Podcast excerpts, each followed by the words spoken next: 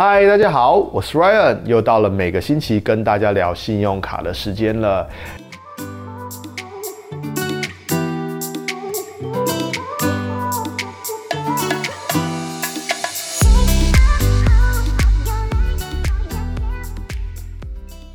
这一阵子啊，信用卡界其实真的蛮有趣的，有很多高额开卡里的信用卡，像是 Chase Ink Unlimited 跟 Ink Cash 这两张高达九十 K 的史高开卡里重新的回归，或者是最近像是 Venture X Capital One 的 Venture X。也开始推出了高达九十 K 的开卡礼，其实真的都是蛮好的开卡礼，可以让大家申请获得高额的点数。其实我不是要来跟大家聊这一些高额开卡礼的信用卡，其实有一个东西，我觉得我也蛮想要让大家知道，就是目前有一些像是信用卡上面的趋势的改变。或者是有一些像是里程界一些发生的事情，我觉得有趣的，想要拿出来跟大家讨论。所以今天我们就是要来讨论这些事情。有在玩美国信用卡的人呢、应该都会对于美国信用卡一些申办拿开卡礼的规则不陌生嘛，对不对？像是 CTO 所谓的四十八个月的规则，然后像是美国运通有所谓的一生一次的规规则。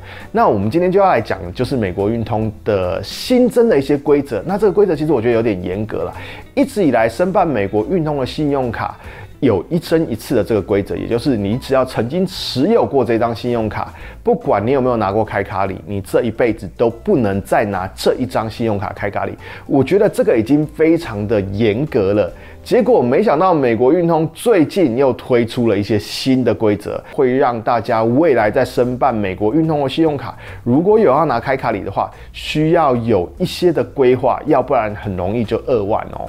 那这个新增的规则是什么呢？这个新增的规则叫做 Family Rules，这其实是从前一个月美国运通旗下的 Delta 达美航空联名卡开始推出的。美国运通旗下的达美航空联名卡由低阶到高阶分别为 Blue、Gold、Platinum 跟 Reserve。那这四张信用卡以往都是四个独立的产品，也就是说，例如你持有一张不会影响到你持有另外一张的开卡礼的资格。但是最近这个规则改变了，就是如果你先持有高阶的，例如你持有了 Reserve 这张信用卡、Platinum、Gold、Blue 这几张信用卡，你都再也不能拿开卡礼。然后同等的，如果你持有的 Platinum 往下面低阶的 Gold 跟 Blue 你都不能拿开卡礼，这个是一个蛮有趣的变化。那但是也引起了大家的震惊啊！怎么会有新的这样的规则？所以当初一推出的时候，大家都在骂 Delta 怎么设下这样的规则？因为看起来就是 Delta 做的限制嘛，让大家不能好好的去拿各张卡的开卡礼。你如果真的要拿，你只能从最低阶的开始办。例如你先办了 Blue 之后，你可以再办 Gold，然后之后你可以再办 Platinum。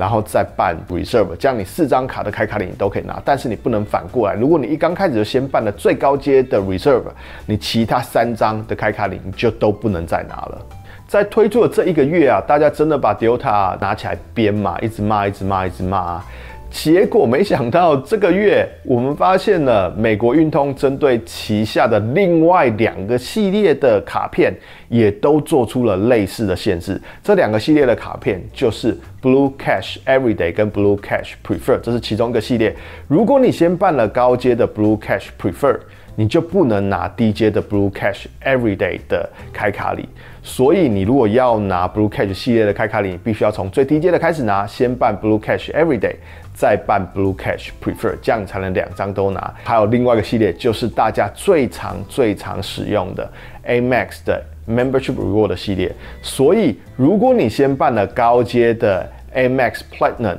你就不能去拿 Amex Gold 的开卡礼。你只要曾经办过，你就自动资格拿了 Amex Gold 的开卡礼。所以，如果你真的要拿 Amex Gold 的开卡礼跟 Amex Platinum 开卡礼，必须要先办 Gold。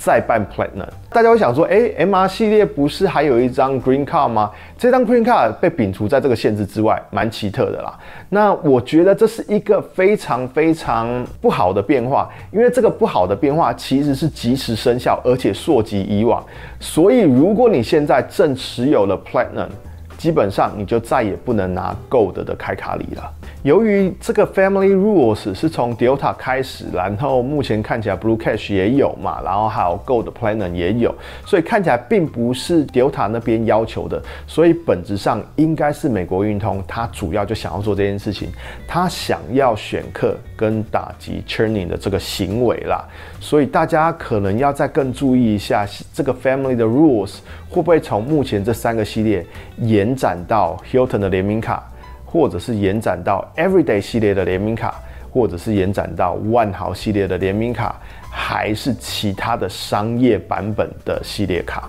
刚刚上面提到这几个系列啊，目前都没有导进 Family Rules 啦，所以我觉得大家在应对的状况哈。因为它已经导入了三个系列了嘛，对不对？那上面这几个系列虽然没有导入，可是也不保证未来不会把 Family Rules 的涵盖范围也扩展到我们刚刚上面讲的这几个系列：Hilton 系列、Everyday 系列、万豪系列跟所有的商业卡。那大家在申办这些系列卡的时候，其实大家要注意一下，建议都是先从最低阶开始拿开卡里，不要一次就申请到高阶。因为如果你先申请到高阶了，假设哪一天它突然导入了这个规的进去，其他低阶的信用卡的开卡礼就都拿不到了。为什么要导入这些 Family Rules 来限制大家获取开卡礼的机会呢？其实网络上众说纷纭啦，有很多的猜测。我个人的解读是这个样子啦。其实两个原因，第一个是美国经济在未来的一两年之内，可能状况会开始往下。比较不好一点，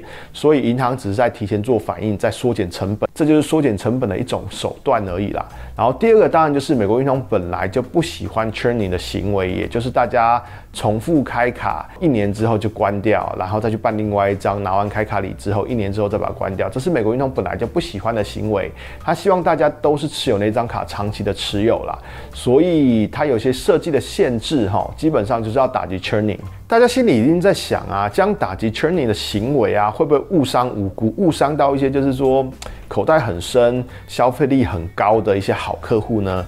美国运通当然不担心这件事情啦，因为其实他们最近都大量的透过了所谓的 No Lifetime Language 的 offer（NLL offer） 来给他们想要获取的客户高额的开卡礼。所以就可以避开这个一生一次的限制跟这些 family 的 rules 啦。所以其实我觉得美国运通本身还是蛮聪明的啦。如果你是高贡献度的客户的话，其实你根本不用担心这个，因为你就是会不停的收到他们寄给你的不同的 no lifetime language 的 offer，那你的办卡就会非常非常的顺遂啦。今天没有跟大家推荐信用卡，就是想跟大家聊聊这些新闻啦。希望大家会喜欢这样的内容。那我们这一集就帮大家录到这边了。如果大家想跟我们一样花更更少飞更好，或者是想跟我们一样善用信用卡点是旅游的更舒服的话，一定不要忘记订阅我们的频道，同时把我们的频道推荐给你的亲朋好友。那我们下次见啦，大家拜拜。